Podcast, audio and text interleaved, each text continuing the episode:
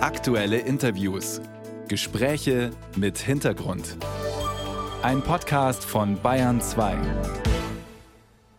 Wie geht es Ihnen heute? Mit dieser Frage beginnen viele Psychotherapeuten das Gespräch. Was aber, wenn diese Frage nicht von einem Menschen gestellt wird, sondern von einer Software? Wenn das Gespräch nicht im Therapeutinnenzimmer stattfindet, sondern zu Hause am Handy und ein Chatbot die Fragen stellt und zuhört. Also bei mir jedenfalls stellt sich sofort ein Unbehagen ein. Wenn ich ein seelisches Problem habe, dann sollte mein Gegenüber, mit dem ich spreche, auch eine Seele haben. Und der Chatbot, also eine dialogfähige KI, hat keine Seele. Haben Sie denn als Medizinethikerin, Frau Professor Büchs, auch ein Unbehagen in so einer Situation? Hallo, Frau Dollinger. Ich habe dann kein Unbehagen, wenn der Mensch weiß, dass er oder sie da etwas nutzt, was eben nicht menschlich ist. Also wenn das völlig transparent ist und alle wissen, worum es geht, dann glaube ich, kann das ein durchaus interessantes Hilfsmittel sein. Mhm. Professor Alina Büchs, Vorsitzende des Deutschen Ethikrats, wir werden gleich noch ausführlicher auf die ethischen Fragen eingehen. In den letzten Monaten wurde ja viel über das Programm ChatGPT berichtet, das Bachelorarbeiten schreiben kann, juristische Gutachten und eben auch alle möglichen Dialoge führen kann. ChatGPT zeigt, wie weit die Dialogfähigkeit der künstlichen Intelligenz jetzt schon geht. Aber digitale Anwendungen in der Psychotherapie und auch als Selbsthilfe bei Stimmungstiefs die gibt es ja schon länger. Christian Sachsinger mit einem Überblick. Psychische Erkrankungen schleichen sich manchmal eher unauffällig ein. Nicole Lindner, Sozialpädagogin und Autorin, hatte zunächst Symptome, die sie überhaupt nicht in diese Richtung denken ließen. Regelmäßig heftige Kopfschmerzen da war der Weg, dass mein Vater mir einen Arzt empfohlen hat und der meinte dann, ja, geh doch mal zu dem Arzt ähm, am Bezirksklinikum, das ist ein Neurologe, der kennt sich halt da recht gut aus. Da bin ich da hingegangen und dann hat mir der gesagt, dass das keine Migräne ist, sondern eine Depression. Eine solch klare Einordnung ist der erste Schritt, um die Krankheit angehen zu können. Nicole Lindner hatte Schlafprobleme, kam morgens nicht aus dem Bett und fühlte sich wie mit einem Bleimantel auf die Matratze gedrückt, wie sie selbst erzählt. Dazu kamen Gedankenspiralen mit Selbstzweifeln und völlige Antriebslosigkeit. Der Arzt schlug ihr vor, das Online-Programm Deprexis auszuprobieren, um aus solchen Situationen besser herauszukommen. Dann hat er mir ein Rezept gegeben. Man schickt dieses Rezept dann an die Krankenkasse die schicken einem dann einen Freischaltcode und die Genehmigung, dass man diese Therapie machen kann. Das Programm hilft einem zuerst einmal seine Krankheit zu verstehen. Was sind meine Grundbedürfnisse und inwieweit sind sie momentan vielleicht nicht erfüllt? In der Folge bietet die Software Maßnahmen an, um einen Mangel bei den Bedürfnissen zu kompensieren. Bei ihr sei das ein gutes Buch lesen, Freunde treffen oder in der Natur sein, hat Nicole Lindner für sich herausgefunden. Außerdem zeigt einem das Programm konkrete Übungen. Einen Grübeltermin festlegen. Also so heute Abend um 18 Uhr setze ich mich auf meinen Sessel und da sitze ich jetzt eine halbe Stunde, also von 18 Uhr bis 18.30 Uhr und dann äh, grübel ich über diese Sache, die mich beschäftigt und danach höre ich aber auch wieder auf.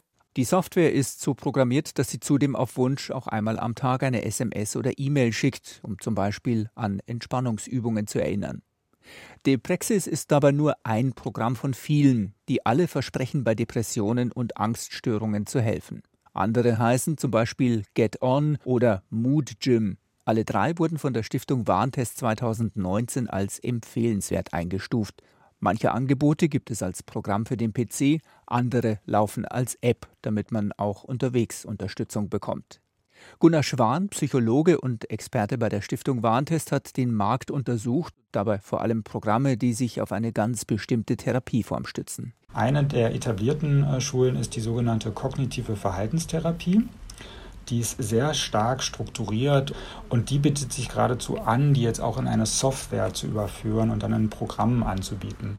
In der kognitiven Verhaltenstherapie geht es darum, Gewohnheiten und Empfindungen zu ändern, und zwar mit Hilfe von konkreten Übungen. Genau hier setzen viele Programme an, indem sie Aufgaben stellen. Das kann die Software teilweise alleine, teilweise wird das aber auch kombiniert mit einem Therapeuten. Also man ist zum Beispiel sag mal, zu 80, 90 Prozent allein mit der Software unterwegs. Und dann schaltet sich ab und zu mal ein echter Mensch, der Therapeut, ein und gibt dann Feedback auf das, was der in der Software nachlesen konnte. Ob eine Software gut oder schlecht ist, lässt sich dabei meist so pauschal nicht sagen. Sie muss vielmehr zu einem passen.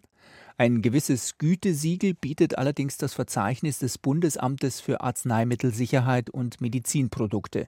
Dort gibt es eine Liste für digitale Angebote, sogenannte DIGAs in der man auch Software zur Behandlung von Depressionen und Angststörungen finden kann.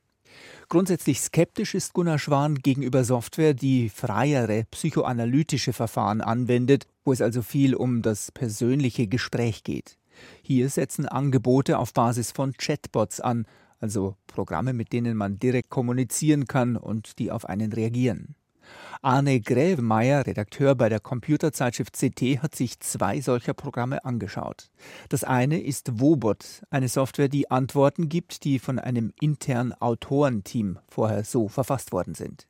Hinter Wobot stecken KI-Experten und Psychologen. Anders als bei der aktuell viel diskutierten Sprach-KI ChatGPT kann Wobot also nicht selbst Texte erfinden. Das ist gewollt, es ging darum zu verhindern, dass etwas aus dem Ruder läuft. Das hat aber auch Nachteile, wie Anne Gräbemeyer erklärt. Man merkt aber auch bei dem Robot, dass er sehr starr ist. Und ähm, so sind das keine freien Gespräche, sondern das ist ein sehr geführter Dialog, wo man in vielen Phasen wirklich nur wegklicken kann, anklicken kann, ja oder nein oder mehr oder weniger. Also es gibt nur wenige Situationen, wo man mal in freier Rede sagen kann, was einen beschäftigt.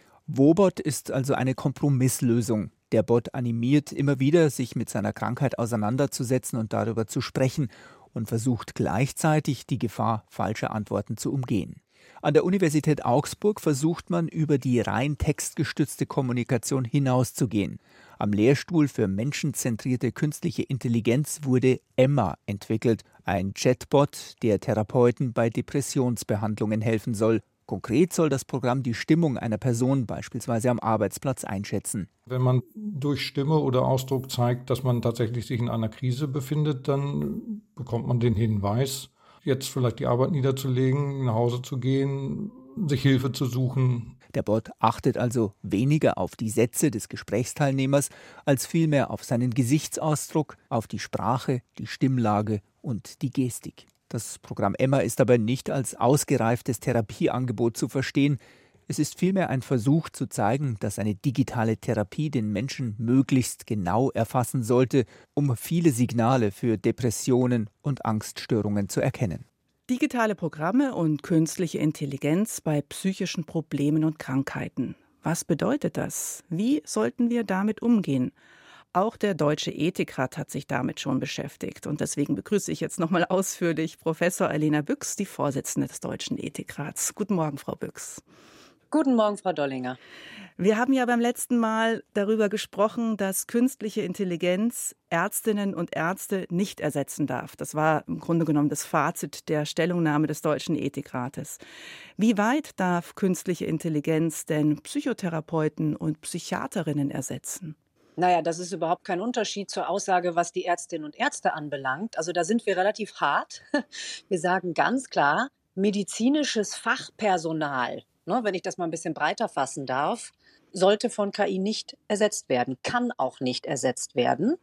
Wir weisen aber darauf hin, dass es in unterschiedlichen Bereichen, und es gilt eben tatsächlich sogar ganz überraschend stark in der Psychotherapie, dass es da hilfreiche Instrumente geben kann, die zum Einsatz kommen können, entweder innerhalb einer Beziehung, ne, Patient, Patientin mit Psychotherapeuten oder einer Psychiaterin auf der einen Seite oder aber tatsächlich auch so ganz niedrigschwellig außerhalb des medizinischen Bereichs genutzt werden können. Es muss nur immer klar sein, das sind Hilfsmittel, mehr nicht. Gehen wir mal die Vorteile durch. Also ein Hilfsmittel kann ja auch sein, dass eine Wartezeit überbrückt wird. Also Wartezeiten auf Psychotherapieplätze sind erheblich. Das kann schon auch mal drei Monate dauern, bis man überhaupt den ersten Termin hat. Dann ist es doch spontan gedacht viel besser, ich rede mit einem Chatbot als mit niemanden. Kann man das wirklich so sagen? Ist es ethisch sauber gedacht? Also zunächst mal ist das wirklich ein wichtiges Argument. Da gibt es nämlich zwei Gründe. Das eine ist, dass tatsächlich einfach zu wenig Angebot da ist. Ne, die Wartelisten sind einfach sehr lang. Das andere ist, dass viele Menschen sehr zurückhaltend sind, überhaupt Therapieangebote nachzufragen und zu nutzen, sodass man die Erwartung hat, dass man für die einen ein bisschen Überbrückung schaffen könnte und die anderen überhaupt erst dazu bringt, sich mal mit sowas wie Therapie auseinanderzusetzen. Und für sowas können solche ganz niedrigschwelligen Instrumente hilfreich sein. Allerdings muss man sich darauf verlassen können, und das ist ganz wichtig, dass auch die, die sozusagen da draußen in der freien Wildbahn unterwegs sind, also die mir jetzt nicht zum Beispiel von der Therapeutin sozusagen verordnet werden oder von der Ärztin verschrieben, dass die auch wirklich qualitätsgesichert sind. Das heißt, die müssen dann schon hohen Anforderungen entsprechen. Und da gibt es bisher tatsächlich eher eine kleine Auswahl von denen, bei denen man sagen kann, ja, also die sind so gut qualitätsgesichert, dass man sagen kann, als Überbrückung oder als Einstieg ist das geeignet. Was sind es für Anforderungen, die gewährleistet sein müssen? Also das Wichtigste ist zunächst mal gerade nicht das passiert, was man jetzt so von ChatGPT und der generativen KI gehört hat, nämlich dass es da zu Fehlern kommt, dass so ein Chatbot sich was ausdenkt. Ne? Also kommt es zu sogenannten Halluzinationen oder Fabrikationen oder dass das Ganze einfach entgleitet. Es gibt ja ganz wilde Beispiele. Die KI wird ja sozusagen befüttert durch die Interaktion mit dem Menschen. Und eben weil das nicht ein Gegenüber ist, das ein eigenes Bewusstsein hat, kann es passieren, dass die KI dann sozusagen in ganz wilde Ecken abbiegt. Und äh, es gibt also ganz äh, bekannt gewordene Beispiele, wo in einem Gespräch die KI begonnen hat, dem Gegenüber zu sagen, er solle sich umbringen. Ne, das ist natürlich fürchterlich. Also die Vorstellung, dass jemand, der gerade besonders vulnerabel und verletzlich ist und Nöte und Sorgen hat, an so etwas gerät, äh, das darf auf gar keinen Fall passieren. Das heißt, es muss sichergestellt werden, dass da keine Fehler passieren. Es muss sichergestellt werden, dass die KI sich in einem bestimmten Rahmen bewegt, der auch vorgegeben sein muss von den Profis. Also die muss sich, wenn sie so wollen, an die Qualitätskriterien halten, an die sich selbstverständlich auch alle anderen halten müssen, wenn es um das therapeutische Gespräch geht. Und das ist eine echte Herausforderung. Deswegen gibt es so die ersten Instrumente, die durchaus vielversprechend sind. Aber manchmal hört man, das ist jetzt sozusagen der Therapie-Chatbot, das gibt es noch nicht.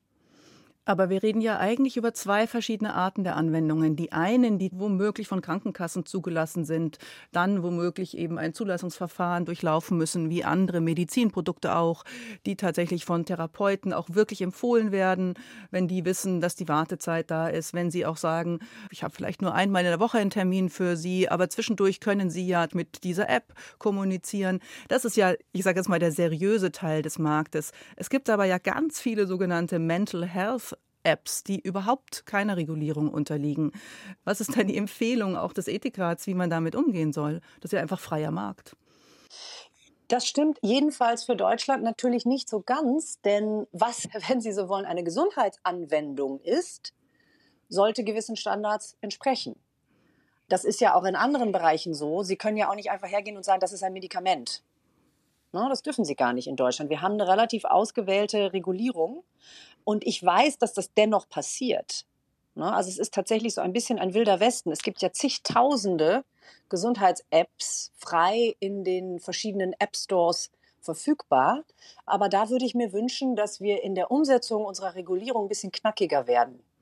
Äh, denn wir halten das für sehr wichtig, dass Anwendungen gerade auch, also insbesondere medizinische Anwendungen, gerade auch die im Bereich der Psychotherapie ähm, angewendet werden können, dass da immer sehr transparent ist, was ist das, wofür darf das eingesetzt werden, ist das in irgendeiner Weise überwacht, ist das qualitätsgesichert und da ist es natürlich ein Unterschied, ob das etwas ist, was ich auf Verschreibung kriege oder etwas, was ich einfach ganz unabhängig von jeglicher therapeutischer Betreuung nutze.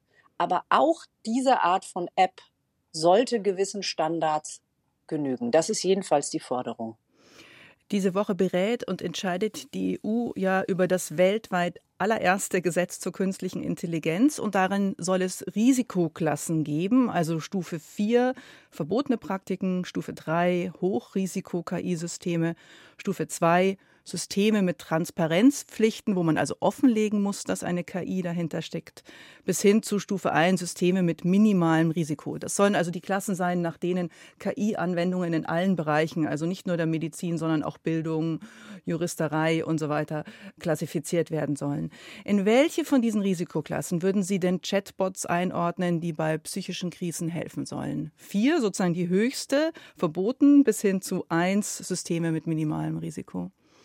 Ja, also da gibt es natürlich eine intensive Diskussion und die meisten sagen, es ist, sind Hochrisikoanwendungen. Es geht um sehr sensible Daten ja auch. Ne, Menschen offenbaren sich ja, wenn sie so wollen, im Austausch mit einer solchen Anwendung ja in einer, in einer krisenhaften Situation. Ähm, besprechen sehr intime Dinge. Also da müssen auch hohe Schutzstandards, was die Daten anbelangt, gewährleistet sein. Und es muss eben gewährleistet sein, dass die nicht in irgendeiner Weise auch gehackt werden können und dass eben solche Sachen nicht passieren, dass die KI in wilde Ecken abdreht. Also die muss man sehr engmaschig überwachen. Und deswegen sagen die meisten, die gehören eigentlich in die Kategorie 3. Das gilt allerdings tatsächlich für die meisten medizinischen Anwendungen. Mhm. Menschen suchen in Krisen ja Unterstützung und Empathie. Chatbots können ganz klar keine Empathie geben, weil sie nur Algorithmen sind, aber sie können Empathie simulieren. Ich hatte Sie ja vorhin schon nach dem Unbehagen gefragt, wenn ich nicht weiß, dass das eigentlich nur simuliert ist und mich aber sehr gut aufgehoben fühle und tatsächlich der Chatbot mich wirklich gut berät und auch gut durch die Krise begleitet, dann ist es ja für mich eine gefühlte Empathie. Ist es dann nicht einfach doch in Ordnung? Also es gibt in der Tat auch schon Studien, die zeigen, dass diese Chatbots helfen können. Und was hilft in einem Gesundheitssystem, in dem ja nun auch Fachkräftemangel herrscht und es eben nicht genügend Angebote für alle gibt, die sie brauchen, ist ja zunächst mal eine gute Sache. Das heißt, diese Chatbots scheinen schon etwas anbieten zu können, was hilfreich ist. Es gibt sogar Hinweise darauf, auch das ist untersucht worden, dass manche Menschen sogar eher dem Chatbot etwas anvertrauen, auch wenn sie wissen, da ist kein Mensch auf der anderen Seite oder gerade wenn sie das wissen, als einem Arzt, einer Ärztin, einem Therapeuten, einer Therapeutin, weil manche Menschen sich sehr schämen, beispielsweise wenn es an Probleme mit der psychischen Gesundheit geht. Also das sind wirklich Instrumente, wenn man die sinnvoll einsetzt, dann können die was tun. Auf der anderen Seite ist das natürlich so, dass in einer echten psychotherapeutischen Beziehung die Person des Therapeuten, der Therapeutin eine wichtige Rolle spielt für die Behandlung selbst. Und das ist etwas, das können natürlich solche Chatbots nicht anbieten. Und deswegen freue ich mich, dass das im Moment auch gerade von den Profis selbst intensiv diskutiert wird, was es da gibt, wie man diese Technologien weiterentwickeln kann und wie man sie eben verantwortungsvoll im Rahmen einer guten Behandlung einsetzen kann und wo eben auch nicht. Ich finde das ganz interessant, dass Sie das gesagt haben mit dem Abweichen, weil das ist so ein bisschen der siebte Sinn, den man ja als Mensch mitbringt, auch in diese zwischenmenschliche Begegnung zwischen Patient und Therapeut. Und obwohl sich eine Therapeutin auch an Standards halten soll, spürt sie womöglich in dem Moment ganz einfach, das ist jetzt richtig, sich so und so zu verhalten oder die und die Frage zu stellen, auch wenn es jetzt vielleicht nicht eben dem standardisierten Verfahren entspricht. Also sind das einfach die Grenzen von KI, wo es eben um Sinne geht, nicht nur die fünf Sinne, sondern auch diesen siebten Sinn, wo einfach halt tatsächlich das Menschliche auf der Strecke bleibt?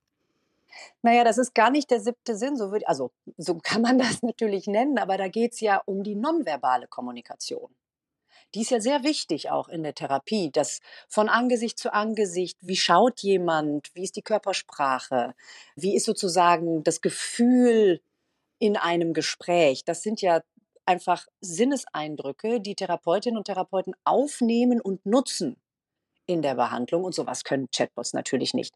Also man muss einfach immer, das ist ganz wichtig, man muss immer transparent machen, was kann das Ding und was kann es eben nicht. Und dann kann man es wirklich sinnvoll einsetzen. Aber man muss ganz deutlich sagen, einen Ersatz von menschlichen Therapeutinnen und Therapeuten im vollen Sinne, das würde niemand, den ich kenne, empfehlen sondern immer als ein Zusatzangebot oder eben als ein Angebot, das so ein bisschen überbrückt.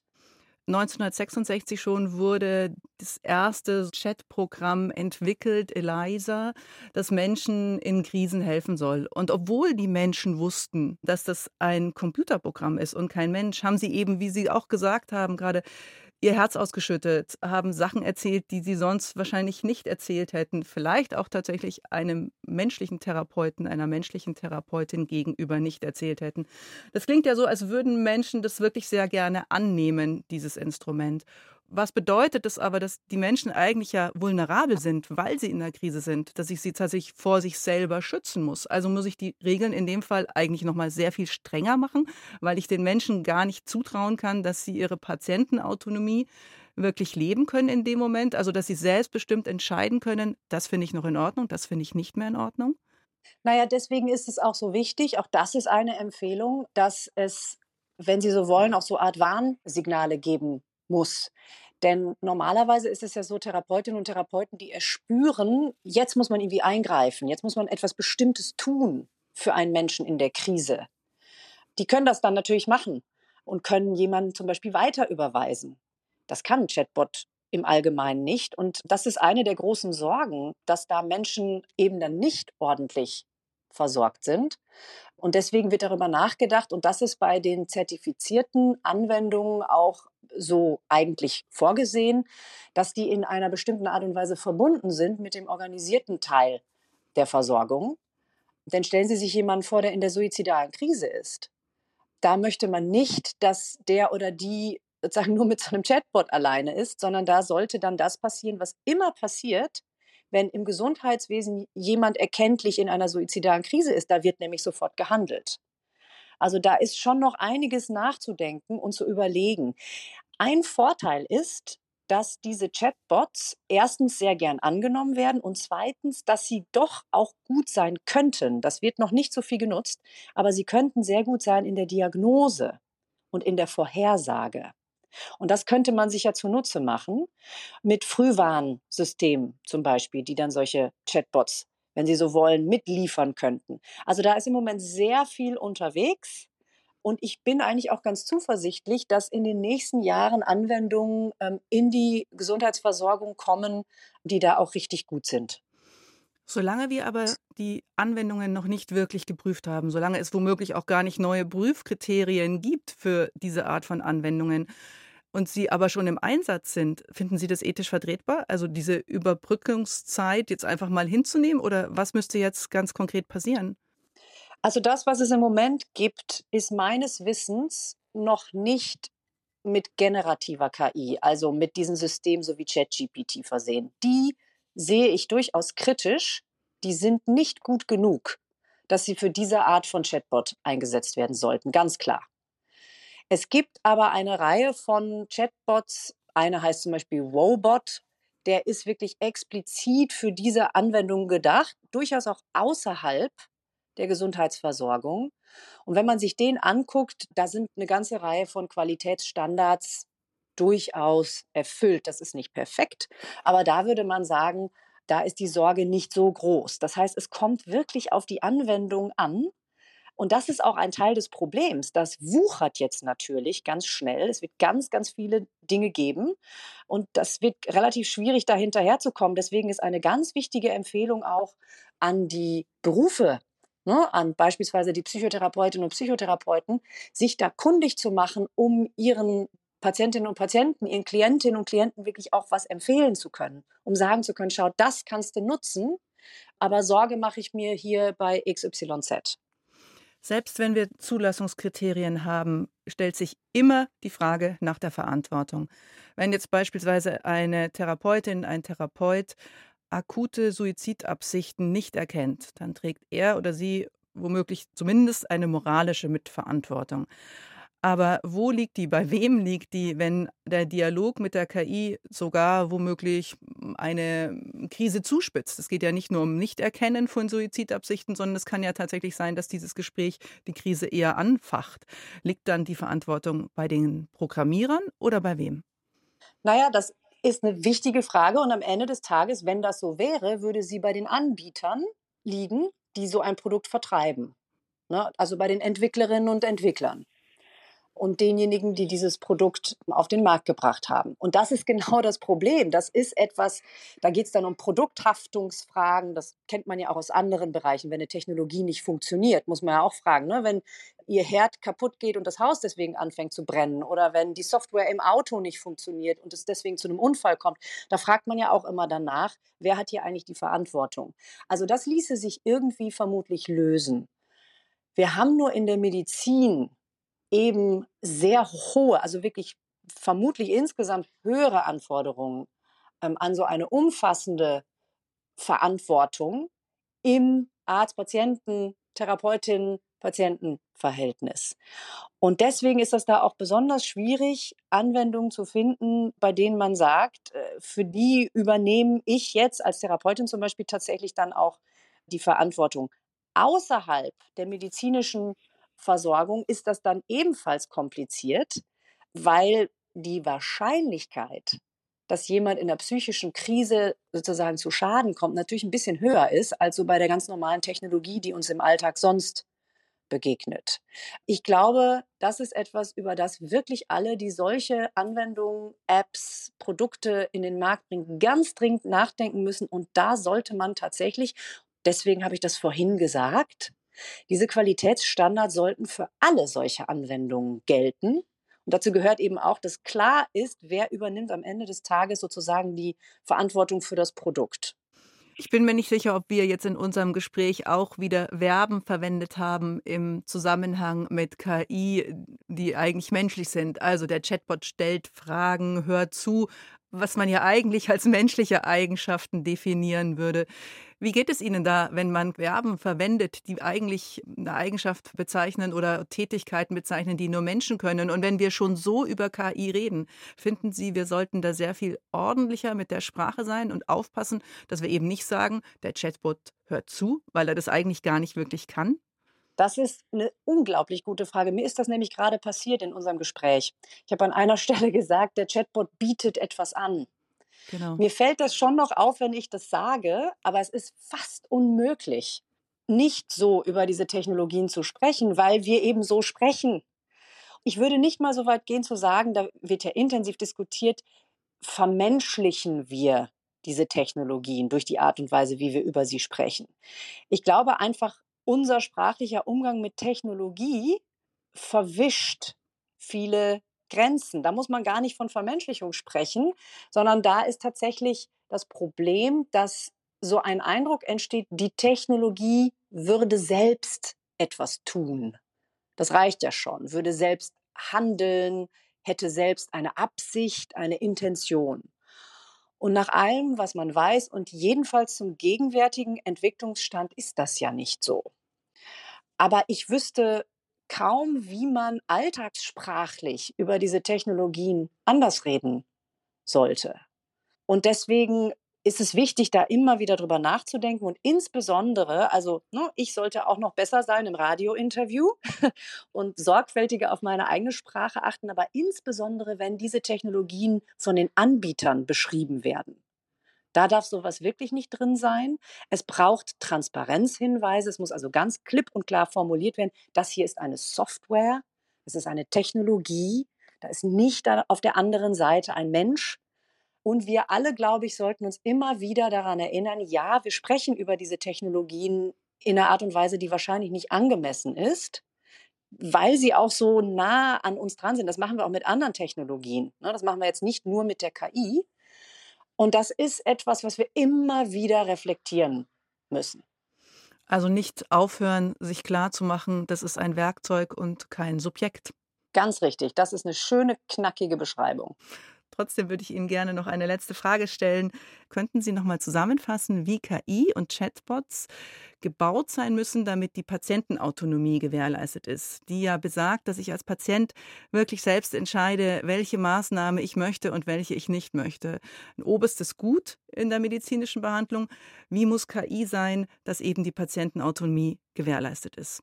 Das Wichtigste ist Transparenz. Das Wichtigste ist, dass die Patientinnen und Patienten wissen, was nutze ich hier eigentlich? Was macht das Ding?